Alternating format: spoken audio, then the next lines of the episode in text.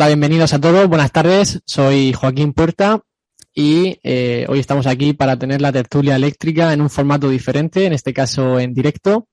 Y el título de la entrevista es Certificación de luminarias en Chile, referente al alumbrado público y a, los, a, las luminarias de alumbrado exterior, proyectores de alumbrado exterior. Tenemos como invitados a Pablo, Pablo Luis, gerente de desarrollo de negocios en Lenor Europa, a Héctor Bravo, gerente de desarrollo de negocios en Lenor Chile, y a David Pino, gerente técnico y de proyectos en Lenor Chile. Bienvenidos, buenas tardes. Hola, hola, buenas. Bueno, como, como os he comentado antes, muchísimas gracias por participar y por asistir a, a una de nuestras tertulias, que en este caso lo hemos hecho en formato directo por ir cambiando un poco, y en el que vamos a hablar sobre certificaciones para luminarias de alumbrado público y proyectores en Chile. Vamos a tratar de, resolver todas las cuestiones, todas las preguntas que, le pueden surgir a una empresa o a una persona que quiera comercializar productos de iluminación en Chile. Y bueno, para ello, eh, un segundo que me está pidiendo Pablo que le habilite el, el micro.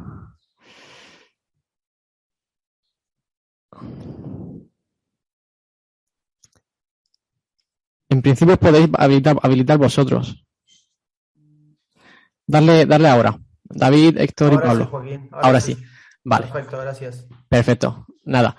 Bueno, pues como iba comentando, el, motivo de, este webinar es aclarar y resolver todas las consultas y todas las preguntas que le pueden surgir a una empresa cuando decide comercializar productos de iluminación, sobre todo enfocados en el alumbrado público o para luminarias de, alumbrado de exterior en Chile y conocer cuáles son las certificaciones que hay que obtener, cómo es el proceso, cuánto dura, por qué hay que realizar estas certificaciones, etcétera. Pues bien, todas estas preguntas son las que vamos a tratar de resolver hoy aquí y que mejor que, que con Lenor para, para ello, ¿no?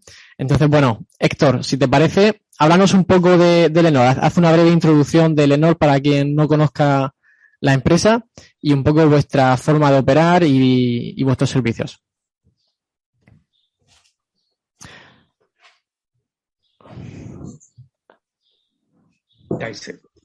Gracias Joaquín por tu presentación. Quiero saludar a toda la gente que está presente. Buenas tardes para los amigos que están en España y buenos días para algunos amigos que están acá en Chile.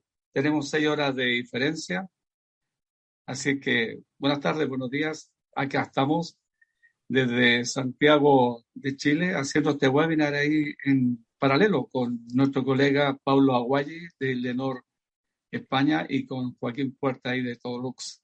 ¿ya? Así que saludos para todos ustedes. Eh, bueno, vamos a hablar para los amigos de Chile a lo mejor muchos temas que vamos a tocar para ustedes son conocidos. Ya, eh, van a decir, bueno, esto ya lo sabemos, pero acá se trata de hacer un taller, un webinar, que también va dirigido a los fabricantes e importadores de España, que quieren comercializar sus productos en Chile. Por lo tanto, les vamos a explicar cómo es el procedimiento en resumen, ¿ah? porque para hablar de los procesos de certificación se va a requerir de muchas horas. Estamos en vivo y en directo. Bueno, vamos a hablar de lo que es Lenor, así que le pido ahí a David que avancemos.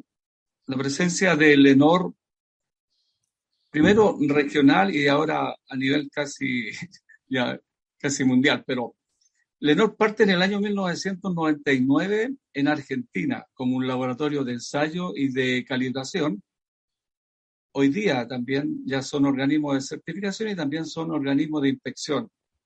En el año 2005 se instalan ahí en, China como oficina de inspección. En Chile, en el año 2007, nos instalamos como organismo de certificación y laboratorio de ensayo. Y así se fueron incorporando distintas sedes. Por ejemplo, tenemos sede en Colombia como organismo de certificación y laboratorio de ensayo. En Ecuador lo mismo, organismo de certificación y laboratorios de ensayos. En Perú, organismos de certificación por ahora, pronto se están inaugurando unos laboratorios muy modernos ahí en Perú. En Brasil tenemos un organismo de certificación y de inspección. En Bolivia, oficina de inspección. Y en España, el año pasado ya partió Lenor España ahí con nuestro amigo Pablo Aguaye como una oficina de inspección.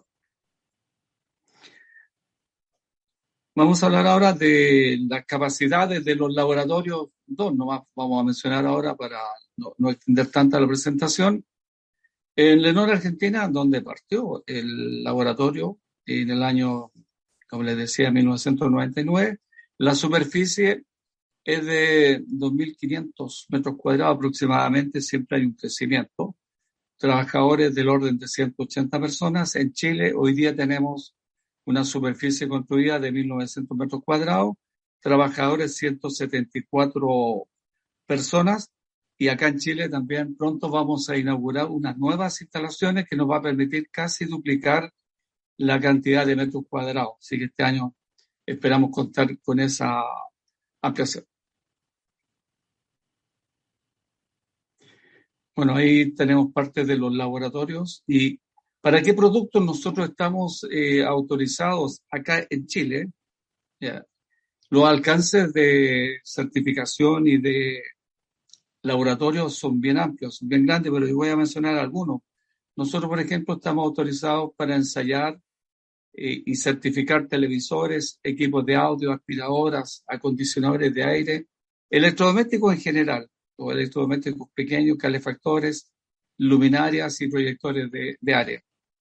Y ahí hay otros productos más. Estamos eh, cubriendo la gran mayoría de los productos eh, que están con obligatoriedad de certificación en Chile, quedándonos pendientes algunos, por ejemplo, medidores de energía, no estamos y pronto esperamos estar también en conductores. Sí.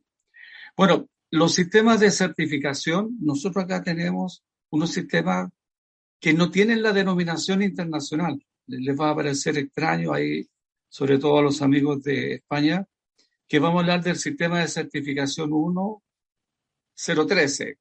¿ya? Eh, acá se tomaron unas eh, denominaciones que son propias de Chile, se dio una numeración, pero que no coinciden con la del sistema o de los esquemas que están en la ISO 17067, así que ahí les pido un poquito de paciencia. Vamos a hablar del sistema 1013. Este es uno de los que más ocupan en primera instancia los importadores eh, chilenos. ¿ya? La mayoría de los productos importados se certifican con este sistema que es el más práctico o más fácil, más económico, en fin, bueno, tiene altas ventajas que el sistema 1, código 013. ¿En qué consiste esto? Dice que hay que hacer ensayos de tipo. Eso es lo, primero. Ensayos de tipo donde se aplica la norma completa al producto. Después vamos a explicar eh, más adelante qué otra manera podemos tener los ensayos de tipo. Vamos a ir. Después, para la emisión del certificado de aprobación hay que hacer un primer seguimiento que se hace acá en Chile cuando llega el primer lote a Chile, pero también hoy día tenemos otra variante que se la vamos a, a dar a entender más rápido, pero se hace un primer seguimiento y con ese primer seguimiento más el ensayo de tipo, nosotros emitimos el certificado de aprobación y el código QR. ¿Ya? Eso es sumamente importante. Ensayo de tipo, un primer seguimiento, y eso da lugar, si los resultados son satisfactorios, a la emisión del certificado de aprobación y el código QR, y con eso ya se puede comercializar el producto. Perfecto, Héctor. Ya, eh, vamos ver. El... Ahora, los ensayos de tipo en seguridad eh, se realizan por única vez. Mientras no cambie el producto de la normativa, por única vez.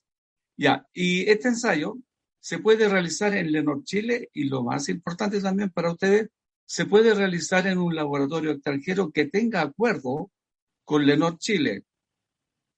Ya, y ahí le vamos a explicar, tenemos un segmento que por da para explicar la metodología, cómo es el acuerdo que hace Lenor Chile con el laboratorio extranjero para que los informes de ensayo emitidos en el extranjero nosotros los podamos validar acá. Para los ensayos de tipo hay que aplicar el protocolo completo de la norma, todos los ensayos. Los tiempos de ensayo fluctúan entre cuatro a seis semanas, dependiendo del producto. Se emite un informe de ensayo o un test report. Eh, también está la validación, como le dije, de poder eh, optar a los test reports emitidos por laboratorios extranjeros. Vamos, David. Ahora, los documentos que son necesarios para este proceso y para cualquier proceso son los siguientes. Una solicitud en la cual debe venir la información del nombre y dirección de la fábrica. Se debe adjuntar el manual de instrucciones en español. Esto es bien importante. Acá los manuales de instrucción tienen que estar en español. Tiene que venir un plano explosivo del producto, parecido al, de la figura, con el listado de piezas y partes. Vamos a ir.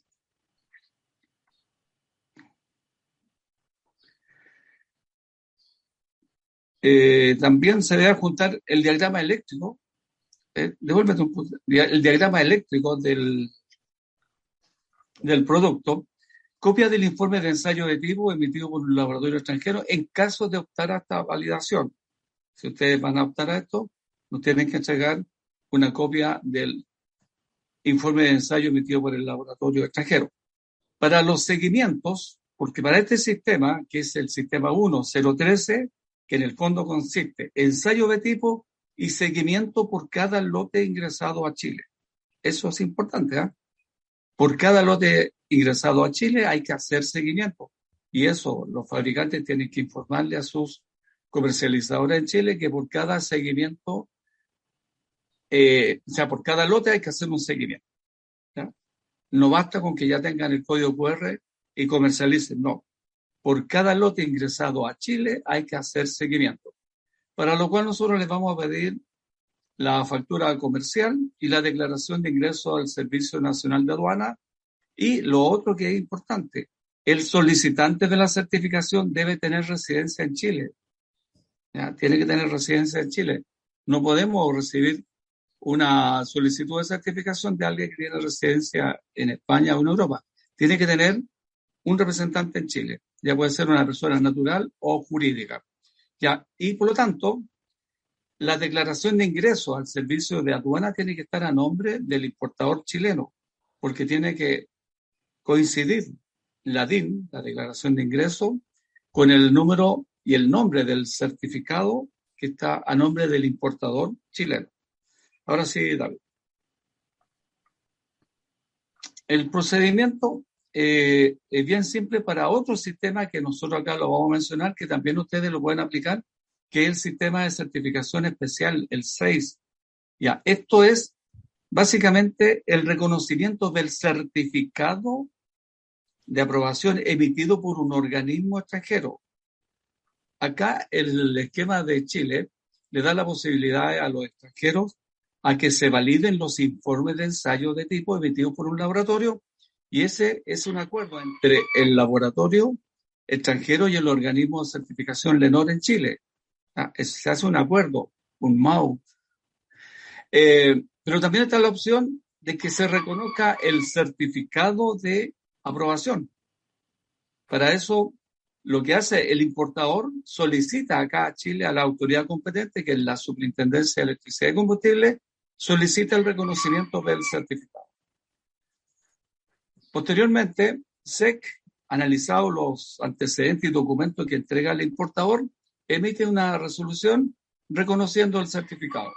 Nosotros como organismo de certificación revisamos la resolución, revisamos el certificado y le pedimos el informe de ensayo de tipo original para hacer una verificación si los datos corresponden al mismo producto que está presentando acá o no, y también para verificar la vigencia del certificado. Ah, ahora sí, vamos.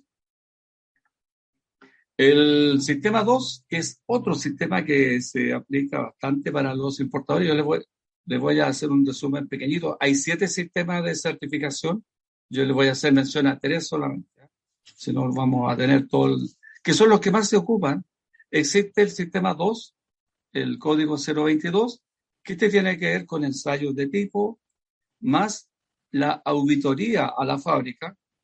Hay una auditoría a la fábrica hay un primer control de producción en la fábrica y eso da lugar a que se emita el certificado de aprobación y el código QR. Esto es aplicable para aquellas fábricas que tienen un sistema de gestión de calidad bien robusto, que por lo general cuentan con ISO 9001 y que van a, exportar a, Chile en forma periódica. ¿ya? No sirve si es una exportación una vez al año. Si va a ser, por ejemplo, cada tres meses, cada cuatro meses, ojalá mensual, eh, se puede aplicar este sistema que es bastante más práctico que lo otro porque los productos salen prácticamente certificados desde la fábrica. Y acá en Chile hay que hacer algunas gestiones, pero el producto llega certificado. Después está la opción 2 dentro de esto mismo, en que nosotros tenemos el informe de tipo, tenemos la auditoría, igual hay que hacerla, y con eso nosotros emitimos el certificado de aprobación y el código QR. Y como cuando se hizo la auditoría no había producción de ese producto que viene para Chile, el primer control de producción lo hacemos nosotros acá cuando llega el primer lote a Chile. Ahí hacemos un control de producción. En la opción 1 se puede hacer el control de producción siempre y cuando cuando se hace la auditoría se está produciendo eh, luminarias o proyectores para el mercado chileno. Si no, lo hacemos acá en Chile. La idea es que ya venga el producto con el código QR colocado en el, en el cuerpo. Vamos ir. Ya, acá vamos a hacer un pequeño resumen del sistema 2, porque el sistema 2 cuesta entenderlo un poquito, ¿ah? pero acá hay un, hay un relojito en que primero aparece una postulación no cualquier fábrica puede calificar para certificar con el sistema 2. Hay una postulación, nosotros en esa postulación le pedimos una serie de documentos del sistema de calidad de la fábrica. Eh, vienen los ensayos de tipo, viene la auditoría, más el control de producción, que se, como dije anteriormente, se puede hacer en la fábrica mientras se hace una vez terminada la auditoría, o bien se hace acá en Chile.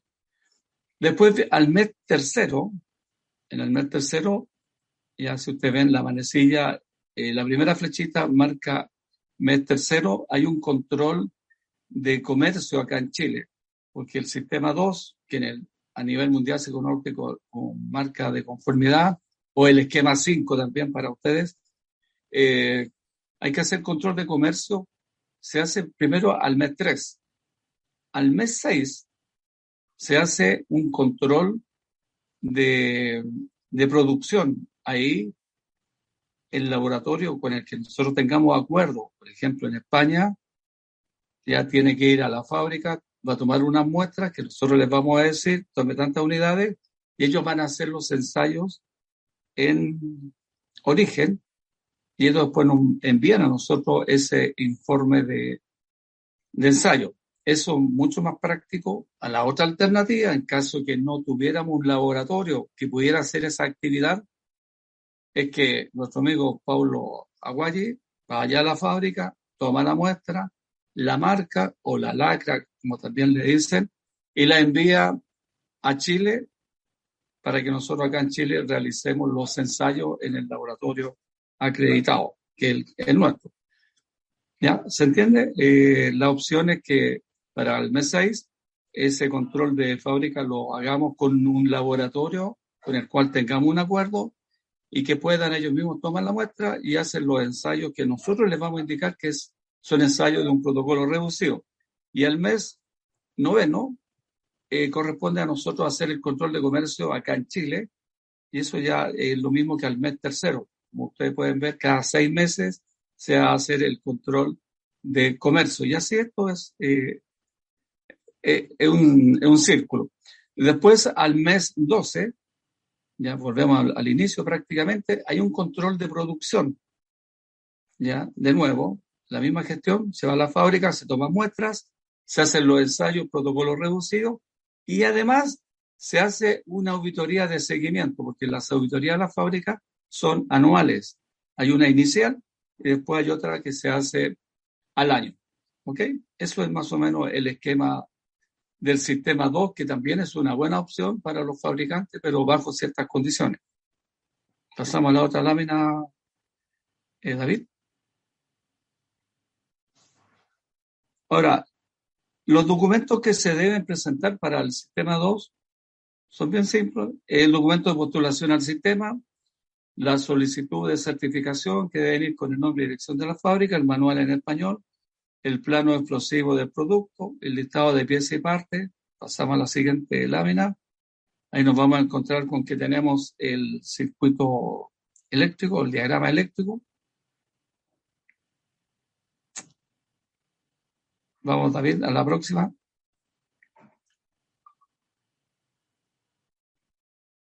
Ya, y, y aquí, ah, pasó muy rápido. ya, y aquí hay algo que también es importante, dice copia del informe de auditoría CIG. Ya, por aquí hay un, voy a detener un par de segundos, porque también está la opción de que la auditoría a la fábrica la realice un organismo extranjero.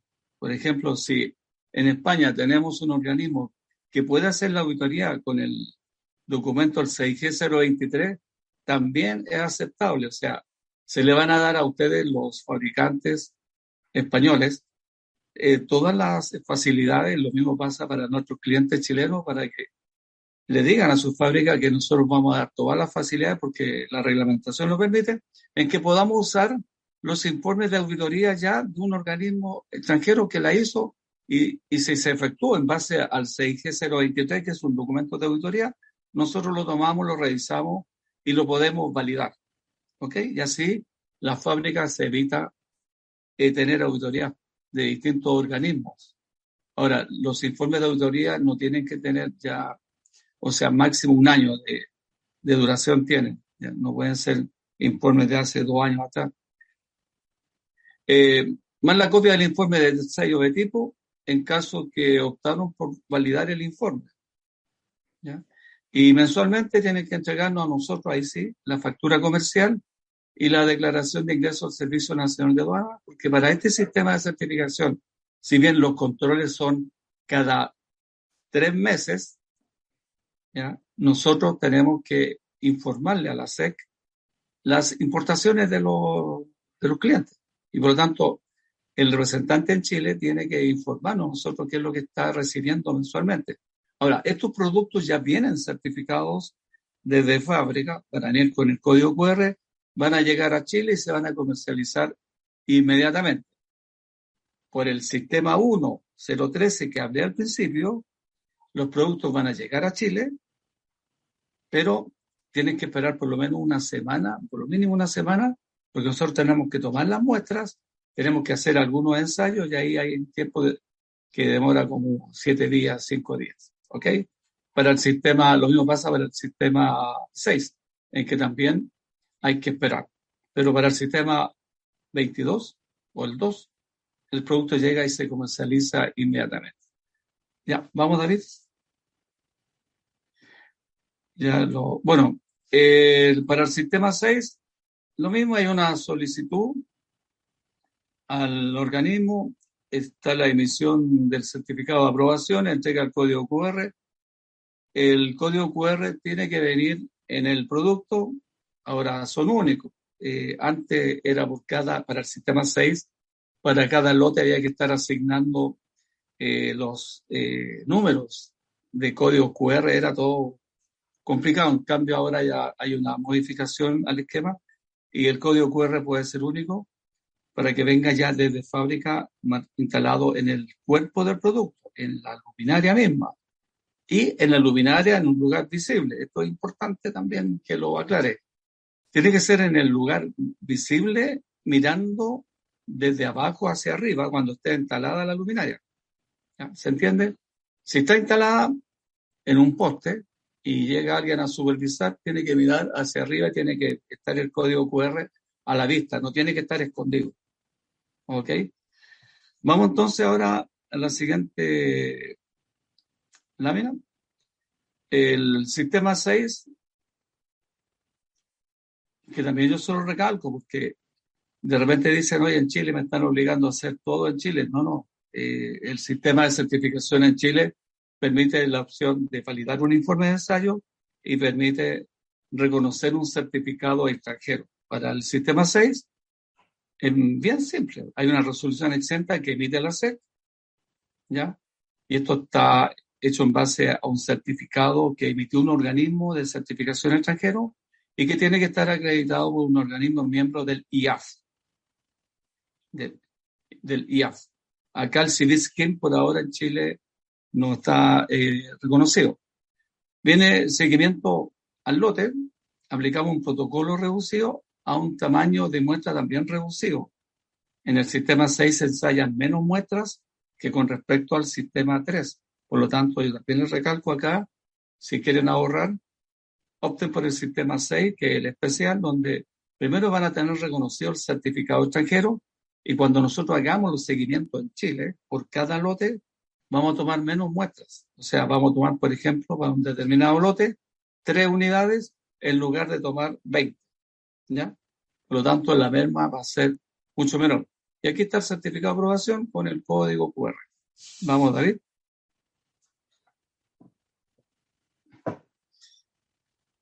Ya, las ventajas del sistema 6 con respecto al sistema eh, 1, 13. Yo le dije que el sistema 1, el 13 al inicio, era tomado por la mayoría de los importadores al inicio. El más simple, el más fácil, porque no hay auditoría de fábrica, no tienen que estar reconociendo certificados ni informes, sino que el sistema eh, 1.13 para aquel importador que fue a un país, hizo un negocio, trae los productos y puede optar este sistema. Ahora, para el sistema 6, las ventajas que hay, que no se ensaya el tipo, por lo tanto no hay destrucción de muestras. No hay traslado de muestras de tipo para el ensayo acá en el país de Chile. Al no ensayarse el tipo, lógicamente que no hay un gasto por los ensayos de tipo y se extraen menos muestras con respecto al sistema 1.13. Vamos, David. Yo aquí le estoy transparentando todo. ¿ah? Eh, los documentos para el sistema 6 eh, son casi los mismos de los otros, que tiene que venir acompañada con la solicitud, nombre y dirección de la fábrica, el manual de instrucciones en español, el plano de, del producto, el listado de piezas y parte. Y también hay una información que ustedes tienen que entregar en la solicitud, avanza nomás David, que tiene que ver con el servicio técnico de las luminarias. Estos productos, como son ya eh, de uso ya eh, masivo eh, y son grandes, requieren de una mantención, ¿cierto? Por lo tanto, en Chile tienen que tener un servicio técnico puede ser un servicio técnico propio o lo pueden subcontratar, pero tienen que tener un servicio técnico y en la solicitud que nosotros les entreguemos a ustedes va a aparecer ahí la información con respecto al servicio técnico. Como pueden ver, los documentos que se, se piden son los mismos. Hay lo otro que es importante. El, cuando nosotros validemos un informe de ensayo de tipo otorgado por un laboratorio extranjero, ese laboratorio tiene que estar acreditado y el ente acreditador tiene que ser miembro de ILAC. ILAC para los laboratorios y AF para los organismos de certificación. Vamos a la siguiente, David, porque ya nos está pillando la, la hora. Un pequeño resumen solamente, a modo de resumen, entre los sistemas 1, aparece ahí otro que es el 012, se lo voy a contar aquí rápidamente, Está el sistema 1013, el 2022, el 3031, que también se lo voy a contar, y el 6061. Estos son los que más se pueden aplicar eh, por los importadores, pero yo destaco tres, que el 1013, el 2022 y el 6061. ¿Por qué? Bueno, para el sistema 1, 012, 13, el 22 y el 61 hay que hacer tipo. El único que nos hace tipo es el 3 porque es por lotes. Y que la certificación por lote. Después, los seguimientos por lotes se hacen al sistema 1, al 012, al 013 mejor, al 031 y el 061. Para el sistema 22, que es donde va la auditoría, no hay controles por cada lote que ingresan a Chile. La auditoría de la fábrica, como pueden apreciar en este cuadro, solamente se hace para el sistema 2022. Seguimiento en fábrica, y aquí viene una novedad que aparece que el sistema 1012, el 1012 es para productos fabricados en el extranjero, pero todos los ensayos se hacen con laboratorios extranjeros. Pero es, un control mensual, que también es una opción para ustedes en que dicen, mire, yo no quiero que me auditen la fábrica, pero sí quiero que mi producto salga certificado de fábrica, por lo tanto, la opción es el sistema 1012, donde tenemos el ensayo de tipo, seguimiento por lotes, pero lo vamos a hacer en la fábrica. No hay auditoría de fábrica, hay un seguimiento en la fábrica mensual. Ahora, si en un mes determinado no hay eh, producción, no se hace, no hay seguimiento mercado donde se hace el seguimiento mercado para el sistema 2. Pasamos a la próxima, David. Aquí hay un documento que es el código QR, eso que está ahí. Esto es sumamente importante, yo lo he mencionado. Eh, por cada producto certificado se debe colocar este sello QR en el producto, en el cuerpo del producto. En el primer lote, por ejemplo, se puede colocar en el, en el envase más pequeño, para el primer lote cuando se aplica el sistema 1, el 013. Pero para los demás sistemas, este código QR tiene que venir en el cuerpo del producto. ¿Ya? Y eh, además de eso, avanza no a ir porque ya veo que estamos avanzando muy rápido la hora. Eh, entonces, ojo con esa parte, el código QR tiene que estar en todos los productos. Si no está el código QR, no se puede comercializar el producto. Para los seguimientos, para el sistema 13, y aquí también algo novedoso, Pablo, esto eh, lo estamos aplicando hace poco. Si un cliente dice, yo quiero optar al sistema 1, al 013, porque no quiero que me auditen la fábrica, no quiero que me tomen eh, más muestras, menos muestras, y quiero que el código QR venga instalado ya para el primer lote desde fábrica para no entregarle al importador chileno el trabajo de estar colocando la etiqueta al, al envase del producto en el primer lote. Y para que eso se evite, existe una opción de que el primer seguimiento se puede hacer con dos unidades. En origen, basta que el fabricante del producto, por ejemplo, fabrique dos luminarias, dos, así de simple. Y el laboratorio con el que tengamos acuerdo va al, lugar ahí de, de, producción, va a tomar esas dos muestras, se lo va a llevar a su laboratorio y va a realizar los ensayos del protocolo reducido. Es decir, nosotros vamos a, a entregarle el listado a ese laboratorio, qué ensayos tiene que hacerlo, de manera tal que con ese primer seguimiento nosotros desde Chile, como ya tenemos el ensayo de tipo y tenemos el informe de primer seguimiento con resultados satisfactorios, le otorgamos el certificado de aprobación y el código QR para que el lote grande, ya la gran producción que viene para Chile, venga con el código QR en el cuerpo del producto. Y así le evitan esa problemática al importador chileno. Acá tenemos eh, una tabla, nosotros así modo de resumen, para el sistema 13, cuando ustedes, por ejemplo, si van a exportar a Chile, esto para nuestros amigos españoles, por ejemplo, van a exportar 500 unidades, nosotros acá vamos a tener que tomar 8 unidades. Ya, son 8. Y esas 8 unidades se van a ir al laboratorio donde vamos a hacer los ensayos grado IP en polvo, en, en agua y otros ensayos más. Así que esa tabla también eh, va a quedar ahí para que ustedes también sepan de cuántas unidades estamos hablando. En cambio, con el sistema 6, las cantidades son mucho menores. En vez de 8 van a ser 2 o 3 unidades. Vamos a la próxima.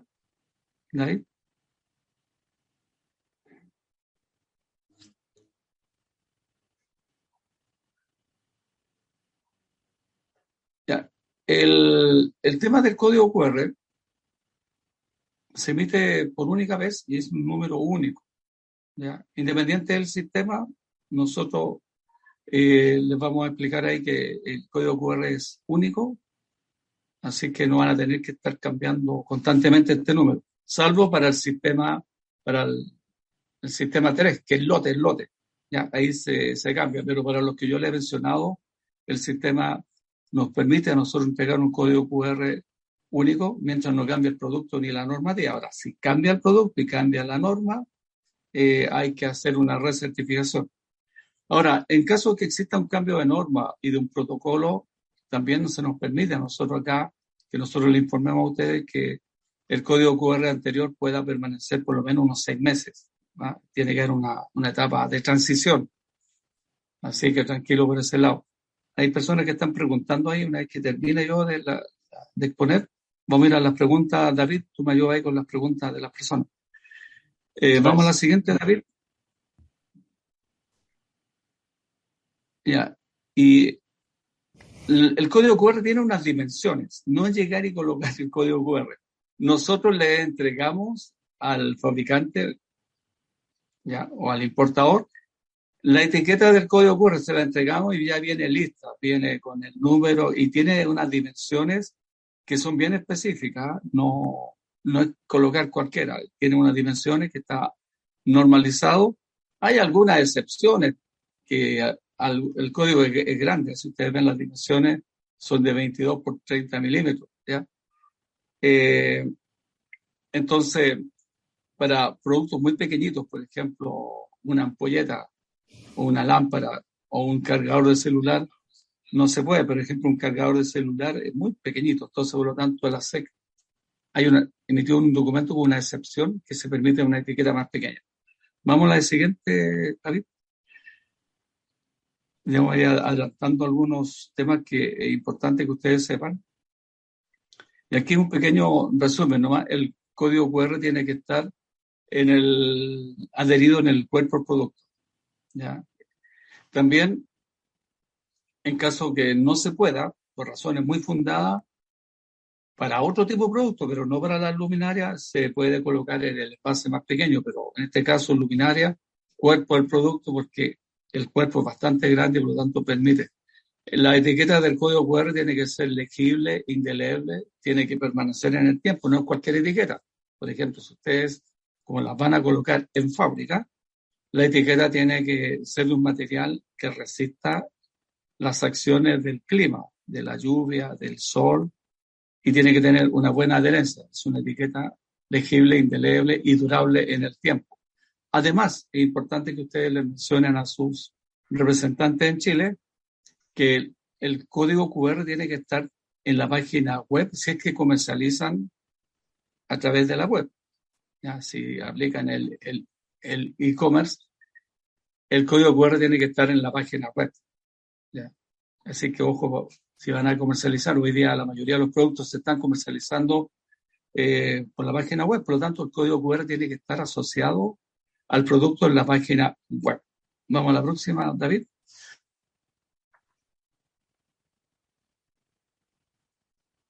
que era lo que mencionaba la código web. Y aquí eh, vamos a hablar rápidamente del... Eso ya estamos listos con la publicación en la página web del código QR. Y ahora vamos al reconocimiento, que es la próxima lámina, David, y nos quedamos ahí nomás porque ya estamos con la hora. Ahí está. Acuerdo o convenios con laboratorios extranjeros. Lenor Chile actualmente tiene más de 50 acuerdos, no se los voy a mencionar todos, con laboratorios extranjeros. La mayoría son de China. La mayoría son de China. Estamos haciendo todo lo posible por hacer acuerdos con laboratorios de Europa nos hemos encontrado con alguna problemática ahí que tiene que ver con que los alcances de acreditación de los laboratorios ya no aparece eh, la versión de la norma, el año de la norma, y eso nos ha imposibilitado en algunos casos lograr una autorización directa acá a Chile, pero estamos haciendo las gestiones para zanjar ese tema. Así que, primero, el laboratorio extranjero tiene que tener acreditación otorgada por un organismo que sea miembro de ILAC.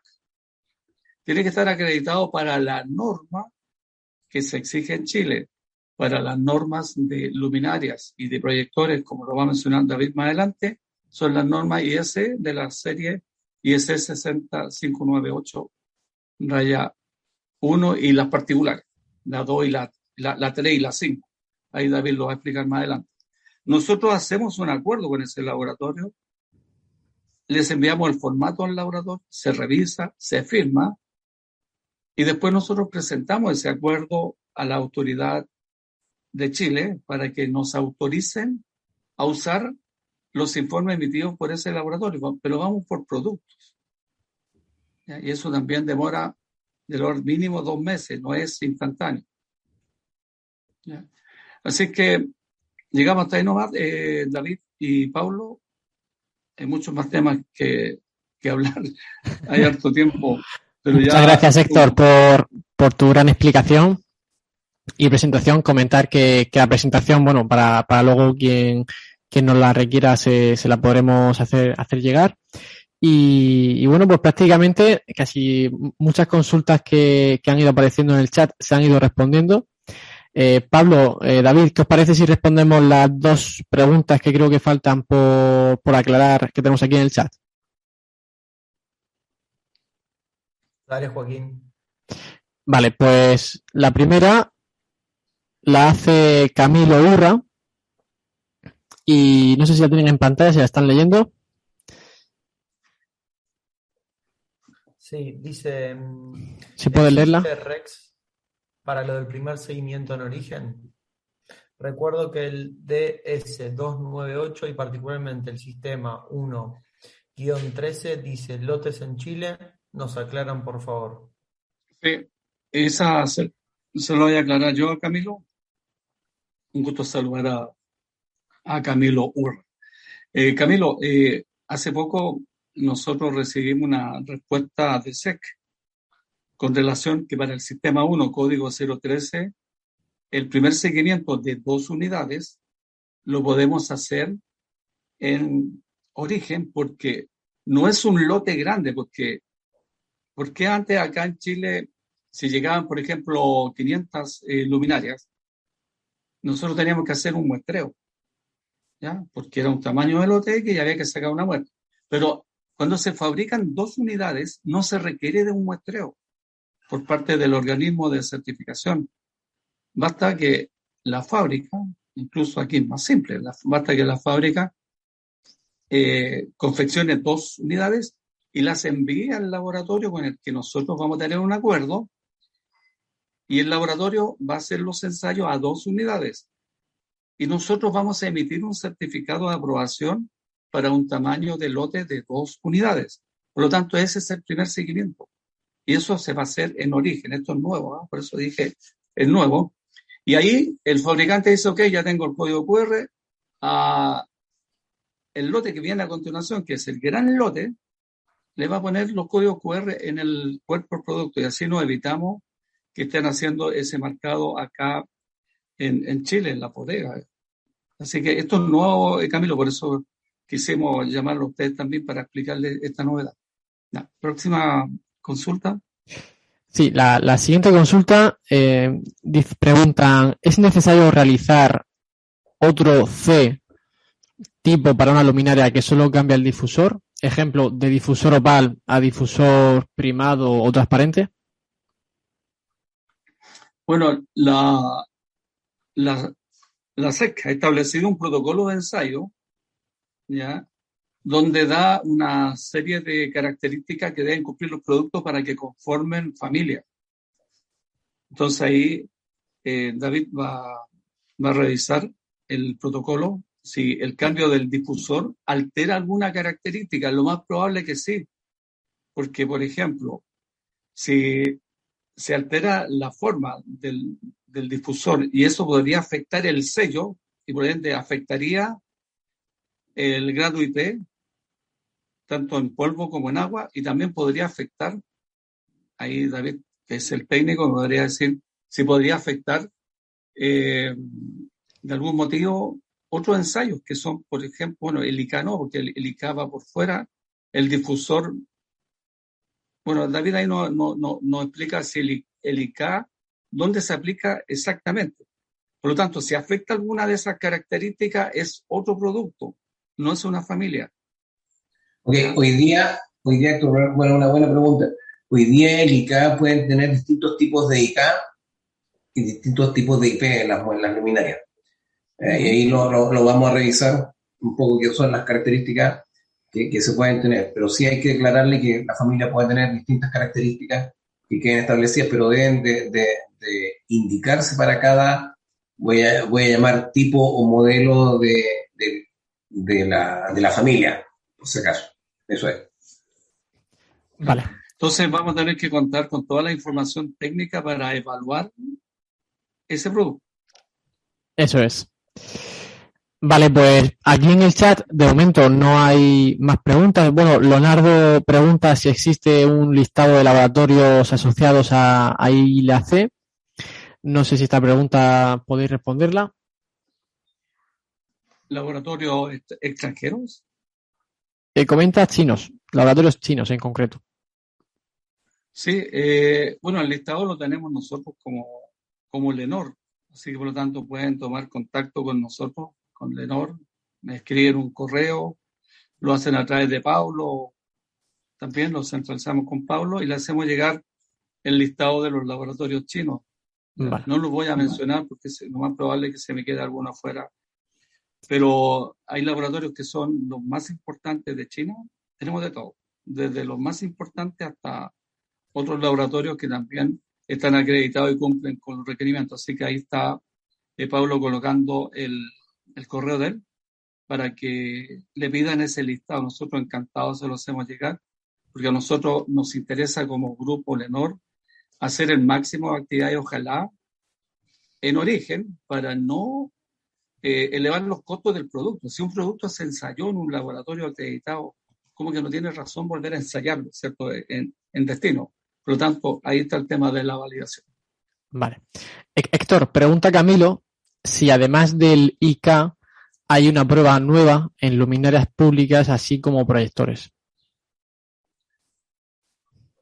Ya, esa respuesta, eh, Camilo, la va a responder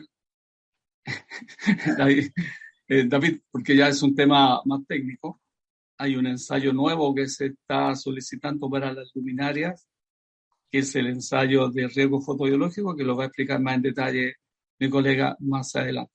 Entonces ahora dejamos a la Estaba haciendo preguntas de, de, presentación, sí, lo, lo, voy a tratar justamente en la presentación ahora, así que si no hay una pregunta, podemos ir con, con la presentación. vale. no hay una pregunta.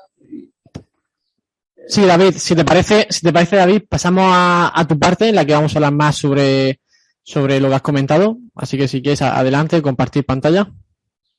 Dale. Dame un segundo.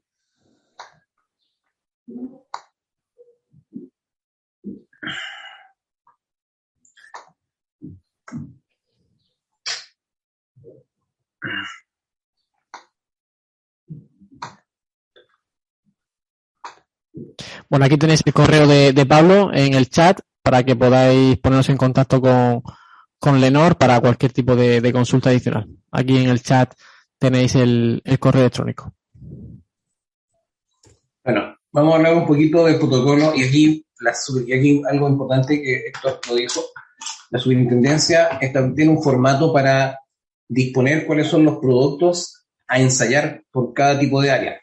En este caso ellos tienen un protocolo, que es un documento que trae varias eh, información que nos sirve a, los fabricantes, importadores, laboratorios y organismos eh, de estandarizar un formato de información para que se pueda trabajar. En este caso, la SEC lo llama protocolos de ensayo. En el caso de, del protocolo de alumbrado público es el PE 57 del 2022, del 2020, que es un protocolo nuevo.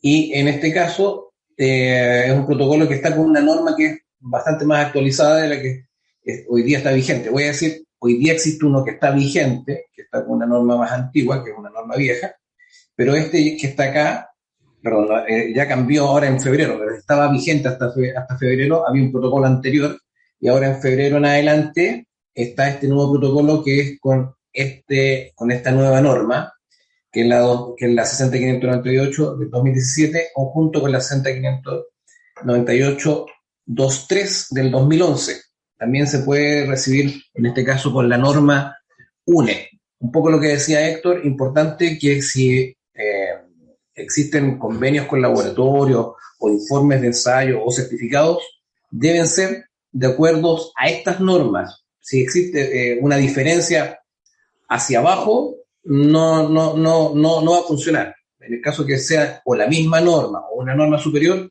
eventualmente se podría ver la posibilidad de, autorizar o revisar, pero hay que revisarlos siempre en todos los casos.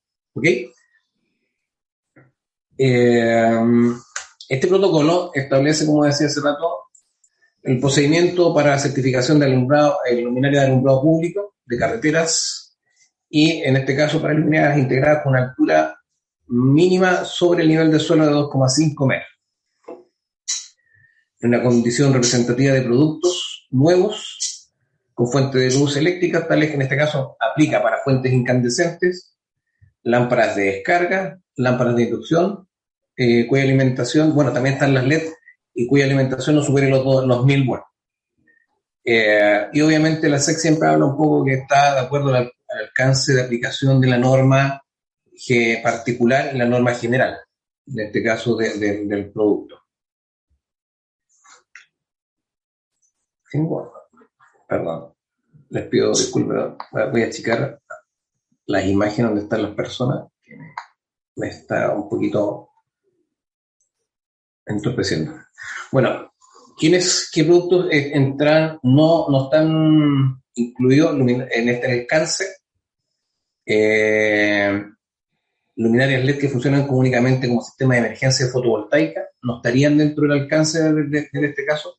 Si son lámparas de, de alumbrado público fotovoltaica, no requieren certificación, o por lo menos no hay alcance hoy día que Chile contemple la certificación de esta luminarias para ser usadas exclusivamente en zonas a prueba de explosión.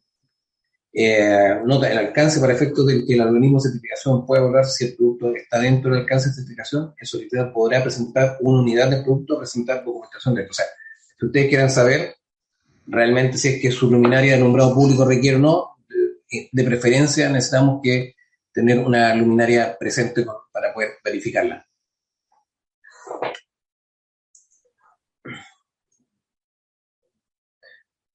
Se han agregado algunas notas. Anteriormente, en el protocolo anterior, no estaba la verificación de los ensayos de ICA.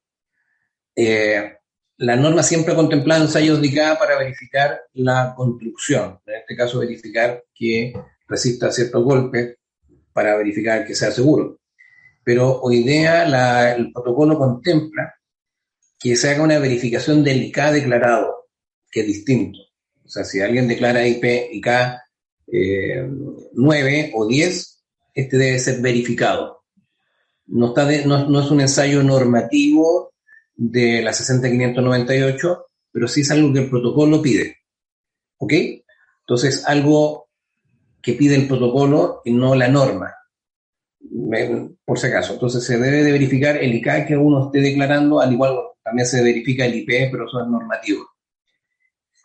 Otra cosa interesante es que los componentes de los productos se deben de registrar en un anexo que es el anexo A, y esto debe ser verificado eh, que siempre se mantengan los mismos componentes.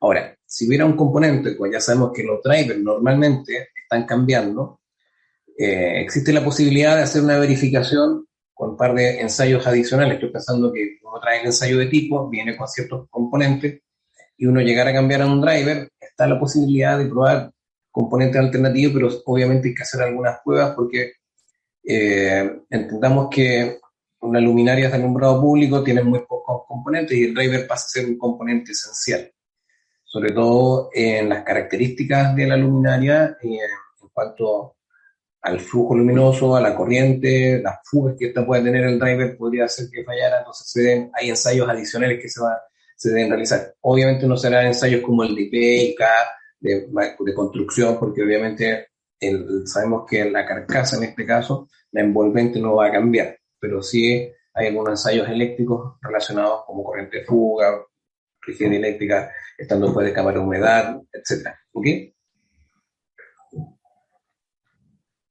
Eh, se deberá considerar como familia aquellas eh, luminarias, y aquí vamos a hablar que deben de tener mismo tipo de fuente luminosa, ya sea lámparas de descarga, lámparas de vapor, lámparas de mercurio, metal, módulos LED, lámparas de inducción y otros tipos de sistemas de, iluminación.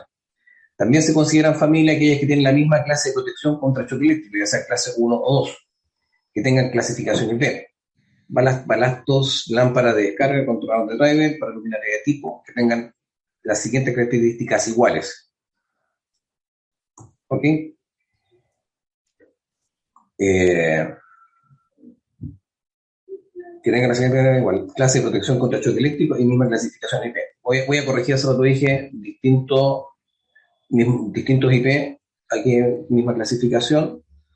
La familia se nota las familias, de descarga con vapor usuario de alta presión y luminarias de lámpara de descarga con vapor, debido a las características técnicas eh, de no ambas fuentes de luz, cuando se les solicite pueden ser incluidas como el mismo certificado. En este caso, si fuera el metal o sodio. Las luminarias con características de diseño eléctrico según la norma IS no podrán formar familia con punto de diseño según norma ANSI u otra. Estamos claros que si una ANSI y la otra IS no podrán. Y las luminarias se debe marcar con el menor de IP de la envolvente. En este caso, si eh, tuviéramos más de un IP que lo vamos a revisar también podría ser. La familia, tener la familia podrá tener con distintos grados de IK. Para esto, cada valor de IK debe ser informado y evaluado para cada miembro de la familia. Que es acá lo que yo nombraba hace rato, que los IK sí pueden ser, pueden haber más de un IK, pero deben ser informados para cada integrante y cada modelo o tipo. Los modelos a ensayar de referencia alfanumérica definida por fabricante o substante el criterio para ensayar los productos será el siguiente. Primero se ensaya el producto de mayor potencia, luego el de menor potencia y finalmente el de potencia más alta. En el caso que se ensayara más de un familiar del producto, vamos a revisar esto ahora, ¿qué es ensayar más de un familiar del, del producto? Lo, lo, voy a nombrar. Si tenemos una familia de productos que son 5 o 6 modelos, eh, estos 5 o 6 modelos se debe ensayar eh, para una cantidad de 1 a 5 se debe tener un informe de, ensayo de 5, de 6 a 10, se deben tener dos informes de tipo, de 11 a 15, 3, y así sucesivamente de acuerdo a la cantidad de modelos que se requieran. Lamentablemente la, la SEC considera que cada potencia es, una es un, modelo de, familia. Puede ser que cambie eh, de acuerdo a algunas características que se necesiten de 5 a 10 watts y va a ir cambiando. Eh, algunas cosas que se deben considerar que ustedes seguramente las deben tener incluidas en su mercado es la marca, el modelo, el voltaje, frecuencia, la potencia, eh, si está destinado a montarse más de 8 metros, el área proyectada, el peso, las dimensiones, el par de apriete, la altura de montaje, el grado de IP, posición de funcionamiento, país de fabricación, trazabilidad del producto y símbolo según corresponda. Y, como bien decía Héctor, el código QR, que en este caso es el que podría ser distinto, eh, va a haber distintos QR que se van a necesitar, por lo tanto, su producto sí o sí debe tener el código QR. Eh, esto es algo que es normativo, que esto también es, esto no es el mercado, porque casi no, todo lo que mostré hace rato es el mercado que pide la norma, este es el mercado nacional que pide el protocolo de Chile. Entonces dice que se debe marcar de acuerdo a lo dispuesto en la cláusula 7 del presente protocolo debe estar marcado sí o sí de tener algún medio de trazabilidad como el mes y año de fabricación del producto o números de serie u otro medio de trazabilidad. O sea, sí o sí las luminarias deben tener un método de trazabilidad. Sí o sí debe estar marcado el país de fabricación. Y es, eh, si bien no es algo que esté, por el, insisto, por el reglamento, por la norma, sí es por el protocolo y el reglamento de Chile. Y también, eh, bueno, está el marcado certificación SEC el sello SEC, cuando hablamos de sello SEC, es algo que también Héctor lo nombró varias veces y lo voy a decir, está relacionado con el código QR. Si faltaras esta información, que si bien es del protocolo, como dice el punto 2, ante el incumplimiento de la instrucción anterior, el organismo de certificación debe rechazar el producto. Estamos hablando, puede ser solo el mercado, pero debiésemos rechazar el producto. Por lo tanto, es algo que para poder que este, los productos puedan entrar a Chile, sí o sí deben mejorarse antes agregando esta información si es que no la llegas a traer cuando llegue el seguimiento. o cuando no esté en el tipo. ¿Ok? Un poquito esa parte va con eso.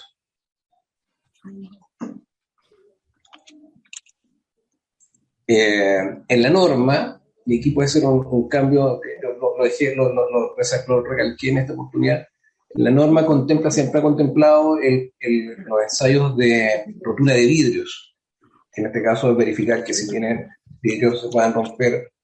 Eh, existen algunas alturas que pide la norma. Antiguamente no era requisito para, para todos los productos, sino que ahora se ha ido eh, mejorando. Yo creo que la norma también lo ha ido mejorando. Entonces, si cuando las luminarias se instalan por debajo de 5 metros, no se requieren los requisitos, en este caso, de verificar el ensayo de vidrios para luminaria de túnel se aplican los requisitos de, los requisitos de la norma del 3651 sin excepción. Cuando la luminaria se instala a más de 5 metros, la cubierta de vidrio deberán, aquí, cuando decimos que la luminaria está a más de 5 metros, debe sí o sí ser construido con un vidrio que se fracture en pequeños pedazos, ¿cierto? Eh, que tenga una alta resistencia en los golpes de impacto o esté protegido con cualquier medio para retener los fragmentos del vidrio en caso de rotura. Está claro que no debe romperse y si se rompe, que sea con la menor cantidad posible. Aquí habla, eh, también esto cambió de la norma anterior a esta, los, los, trozos que podían tener la norma anterior, la norma anterior era una mayor cantidad, por lo tanto pedía un vidrio que se fraccionara en, más, más pequeñas partes para tener eh, más trozos. Ahora la norma ha cambiado, este, hay, una, debe ser mayor a 40 y con eso estaría cumpliendo. Tuvimos, de hecho, el año pasado algunos ensayos que venían, estaban fabricados con la nueva norma, nosotros lo estábamos ensayando con la norma anterior y fallaban porque obviamente se fragmentaban, puede pensar 41, 42 y el otro 50 y tantos y no cumplían. Entonces, claramente esto es una mejora. Eh, que ayuda para que estemos cumpliendo, estemos más con la norma internacional. Eh, bueno, es un poco redundante acá, son los ensayos de acá, estos en este caso van al vidrio, que debe verificarse en este caso, el vidrio no debe romperse tras un golpe con energía de impacto de 5 joules equivalente, ese es el, mínimo que hoy día se está pidiendo, si, si bien yo nombraba hace rato que hay que declararlo, el mínimo que se está pidiendo es que sea por lo menos equivalente a IK 08, en este caso 5 joules. ¿Ya? Eso sí o sí debe ser de esa manera. Eh, ya dijimos hace rato, Héctor explicaba que tenemos los ensayos de tipo y después tenemos los ensayos de seguimiento. Cuando hacemos los ensayos de tipo, está claro que hacemos todos los ensayos de la norma, todos los ensayos de la norma, más lo que el protocolo nos pide adicionalmente de verificar el IK, ¿cierto? Y, eh, y en este caso, que cada vez que llega una partida de importación o lote que se vaya a verificar, se debe verificar los siguientes ensayos. En este caso, la, clasificación, el marcado, el ensayo de, de, los vidrios, que ya lo revisamos. En este caso, aplicaría solo para aquellos que estén a una altura mayor de 5 metros eh, disposición de puesta a tierra, protección contra el choque eléctrico, resistencia a la penetración de polvo y humedad, que en este caso es el IP, eh, resistencia a aislación eléctrica.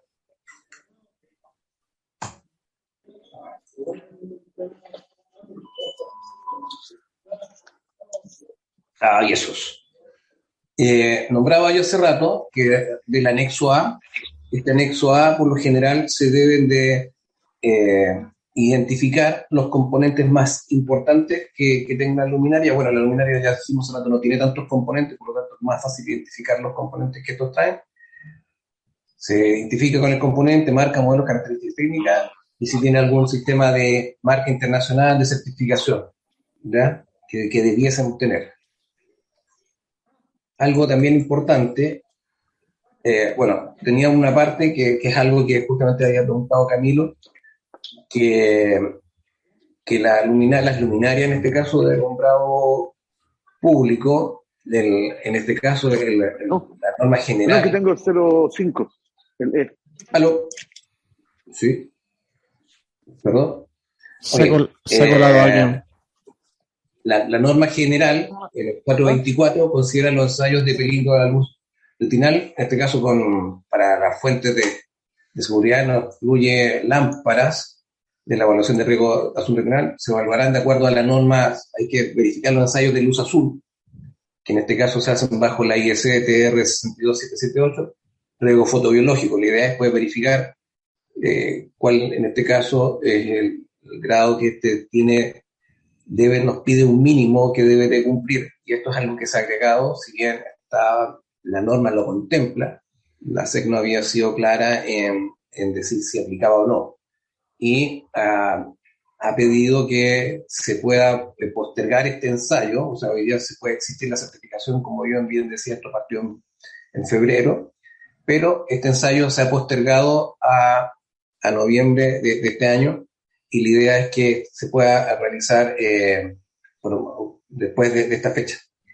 Eh, entonces, eh, este es el ensayo de riesgo fotobiológico y como digo, es algo que contempla la norma general 2017 y de ahí en adelante la 2020 también.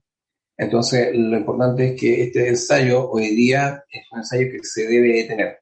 Entonces, para aquellas luminarias que vayan a llegar a Chile, aparte de cumplir, bueno, si ya está cumpliendo con la norma internacional, lo más probable es que va a estar cumpliendo con esto, pero es importante que tengan los ensayos particulares de, de riesgo fotobiológico.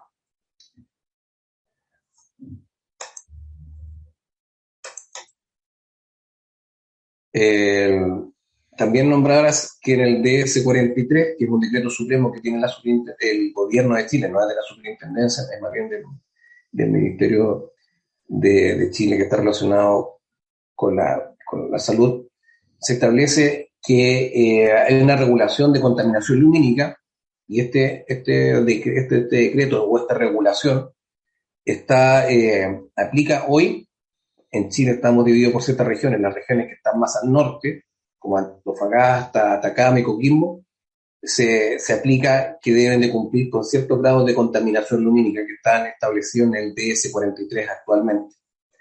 El año pasado la superintendencia eh, puso en estudio un nuevo, eh, una nueva normativa, una, una, nueva regulación de contaminación lumínica, llamamos nuevo DS43, lo más probable es que va a cambiar el número, y esto está en, está en estudio para que la superintendencia está viendo los nuevos parámetros y que se van a establecer en el nuevo eh, reglamento de emisión para la regulación de contaminación lumínica. Eso, y entiendo que también va a cambiar las regiones que va a aplicar en, el país. No está establecido aún cuáles, pero eh, dice por ahí que hoy se aplicaría en general a gran parte del país de Chile tener los ensayos de eh, emisión de contaminación lumínica. Así que eso es algo también que va a cambiar.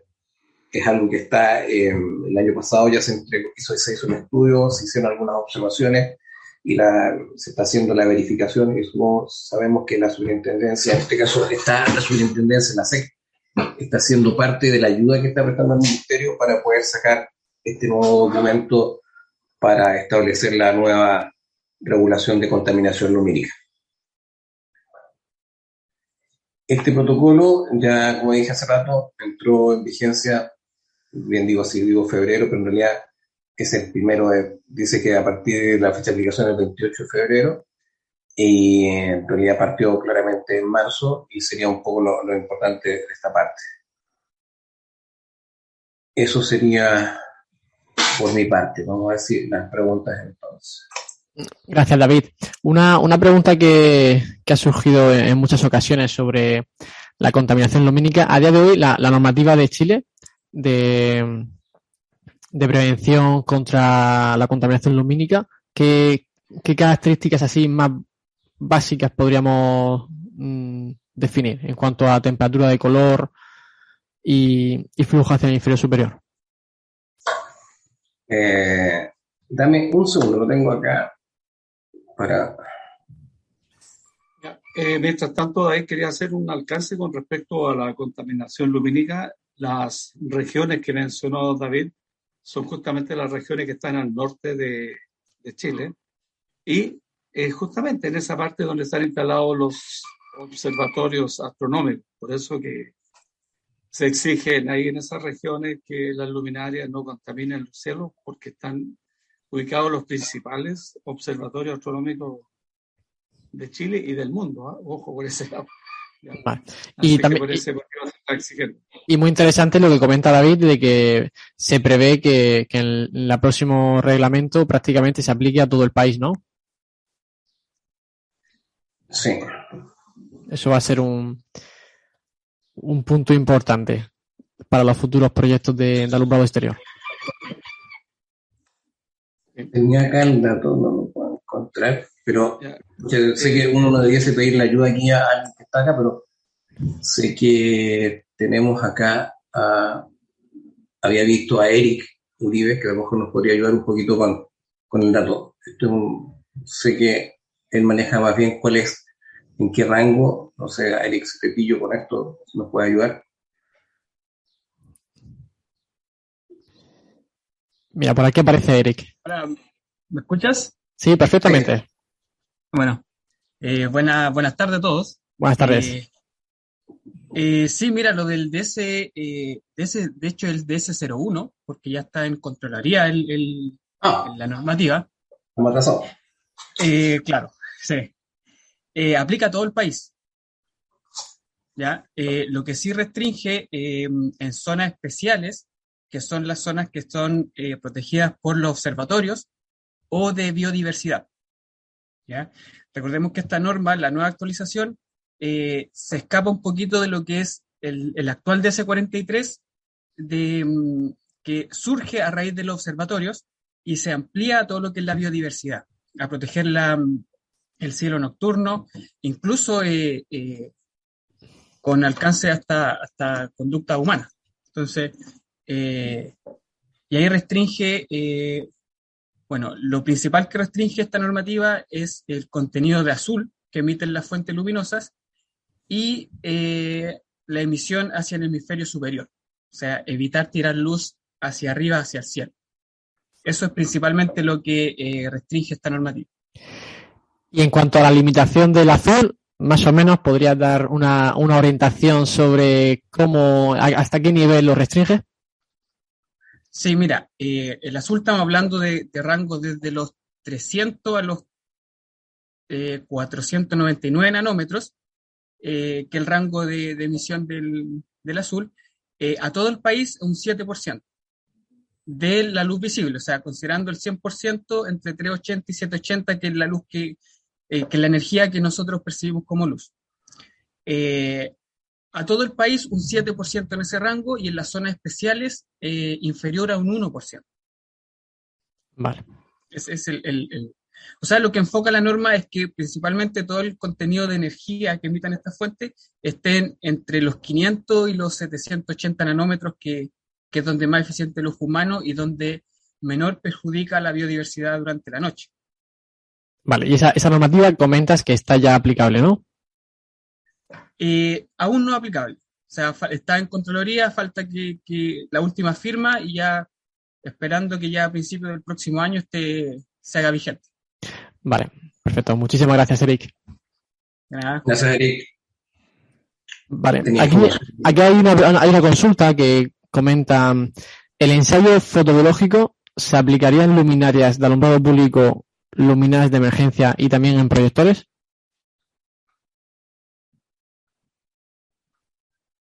Eh, lo que hace es que hoy día hay varios protocolos nuevos, como en este caso el alumbrado público, luminarias de emergencia y también proyectores, que contemplan el uso de la norma nueva. En este caso, eh, al ser con la norma nueva, como yo explicaba hace rato, no es un ensayo que la superintendencia solo ha clarificado, que en este caso sí aplicaría porque obviamente la norma lo lleva, así que este ensayo sí debe, de ir.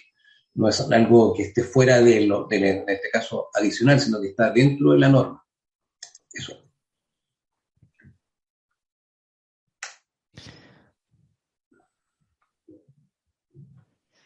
Bien, Jorge nos pregunta, con respecto al parámetro de riesgo fotobiológico que deben de tener las nuevas luminarias, si hay si aún hay luminaria antigua o fue fabricada antes de la entrada del nuevo protocolo y, obviamente no cuenta con este parámetro, ¿qué pasa en esos casos? ¿Se pueden comercializar o no, o sencillamente no se puede?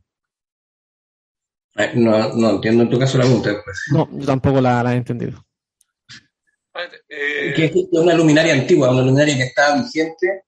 Hoy día de, solo voy a decir, las luminarias que están bajo el nuevo protocolo que está actualmente, el que acabo de decir que parte en febrero, marzo, eh, deben de cumplir con los ensayos de riesgo fotobiológico.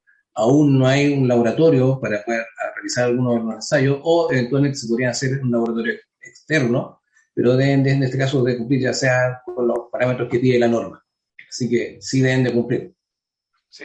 Eh, quería hacer un alcance, David, sobre ese punto. Eh, cuando entra en vigencia el, cuando entra en vigencia en general un protocolo de ensayos, los productos que están certificados, ya, por ejemplo, hablemos de proyectores que va a entrar el próximo año, eh, va a entrar el próximo año la obligatoriedad de certificación. Todos los proyectores que se certifican hasta antes de la entrada en vigencia del nuevo protocolo se pueden comercializar hasta agotar stock. En el caso de las luminarias ya partió el, el nuevo protocolo, que partió en, en febrero, por lo tanto, se dio una prórroga para el ensayo de la luz azul para finales de octubre de este año, para principios de noviembre, para que cumplan con ese ensayo. Entonces, lo que esté certificado hoy día con el nuevo protocolo y que quedó pendiente el ensayo, hay que hacerlo una vez que exista en Chile un laboratorio autorizado. Y Lenor está en ese tema, estamos implementando el laboratorio, esperamos tenerlo listo ahí, la fecha, tírate con la fecha, David. No, no tengo ninguna porque estoy un poco complicado. claro, pero de aquí a octubre tenemos que tener el laboratorio nosotros ya autorizado por la autoridad competente para hacer ese ensayo, ¿ya? Porque no hay un laboratorio en Chile. Estamos viendo un convenio que estamos presentando para hacer ensayo de contaminación lumínica, si puedo decir eso Estamos esperando que la superintendencia nos venga a auditar. Eso es algo que esperamos tener. Vale. Eh, hay una pregunta, disculpa, está Joaquín, perdón. Dale, adelante. La, pregunta que iba. Sí, era justamente de Cristian Rojas, dice, ¿existe una marcha blanca para importaciones que fueron fabricadas antes de la entrada en vigencia de este nuevo protocolo? Es decir, para cargas que vienen en el agua, Héctor, ¿qué piensas? ¿Para qué producto sería si es para proyectores, si nosotros hoy día tenemos que certificar hoy día proyectores, vamos a aplicar el protocolo que está vigente. Se refiere a luminaria pública, comenta. Claro, ahí ya entró en vigencia el protocolo, el 507, ya entró en vigencia en febrero.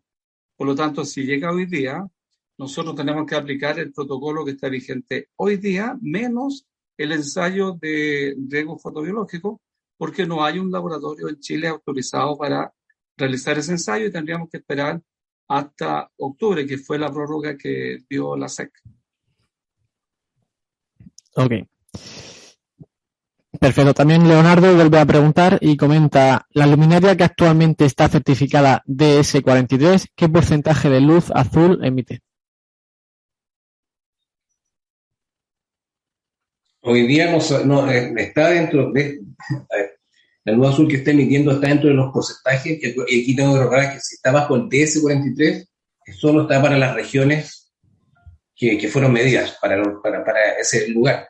Y está, no, está, no está para luz azul, específicamente para el, porque aunque no parezca, si bien se llama ensayo de luz azul, y el ensayo de contaminación lumínica es muy similar en el aspecto de que se ve el, el, porcentaje que aparece de luz azul, la forma de medir es un poco distinta se mide a modo de potencia, por lo tanto, no sé si hoy día las luminarias están midiéndose con el ensayo de luz azul.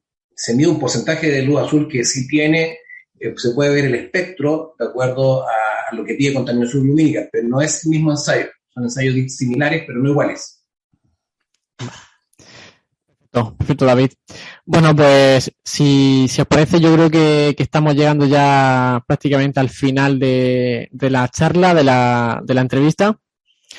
En principio no, no hay más preguntas aquí por el, por el chat y, bueno, pues yo creo que, que, ha sido una tertulia bastante interesante en el que habéis visto unos temas muy, muy interesantes y bueno, comentar que estas presentaciones, las dos presentaciones que, que se han puesto hoy aquí, se, se van a poder enviar por correo electrónico para quien, quien quiera tenerlas. He puesto aquí en el chat la dirección donde tenéis que registraros para recibir las, las presentaciones. Y bueno, pues nuevamente quiero dar las gracias tanto a, a Pablo Luis, gerente de desarrollo de negocio para Lenor en Europa, a Héctor Bravo, gerente de desarrollo de negocio en Lenor Chile y a David Pino, gerente técnico y de proyectos en Lenor Chile. Cualquier consulta que tengáis, os pondremos los, los datos de contacto, tanto de, Pablo, de Héctor como de David. Y, bueno, pues daros las gracias a, a, los tres por estar hoy aquí con nosotros. Eh, por, por, nada, gracias a ustedes que nos permitieron contactarnos con nuestros amigos de España y quedamos ahí a su disposición por cualquier consulta, no solamente por luminarias, proyectores, sino que para todos los productos eléctricos que requieran de una certificación obligatoria en Chile. Y algo que se me haya quedado, nosotros en España tenemos también acuerdos con laboratorios de España, ¿ya? al menos tenemos acuerdos con tres laboratorios, pero tenemos que ir viendo caso a caso para qué producto, porque las autorizaciones son por protocolo y por producto.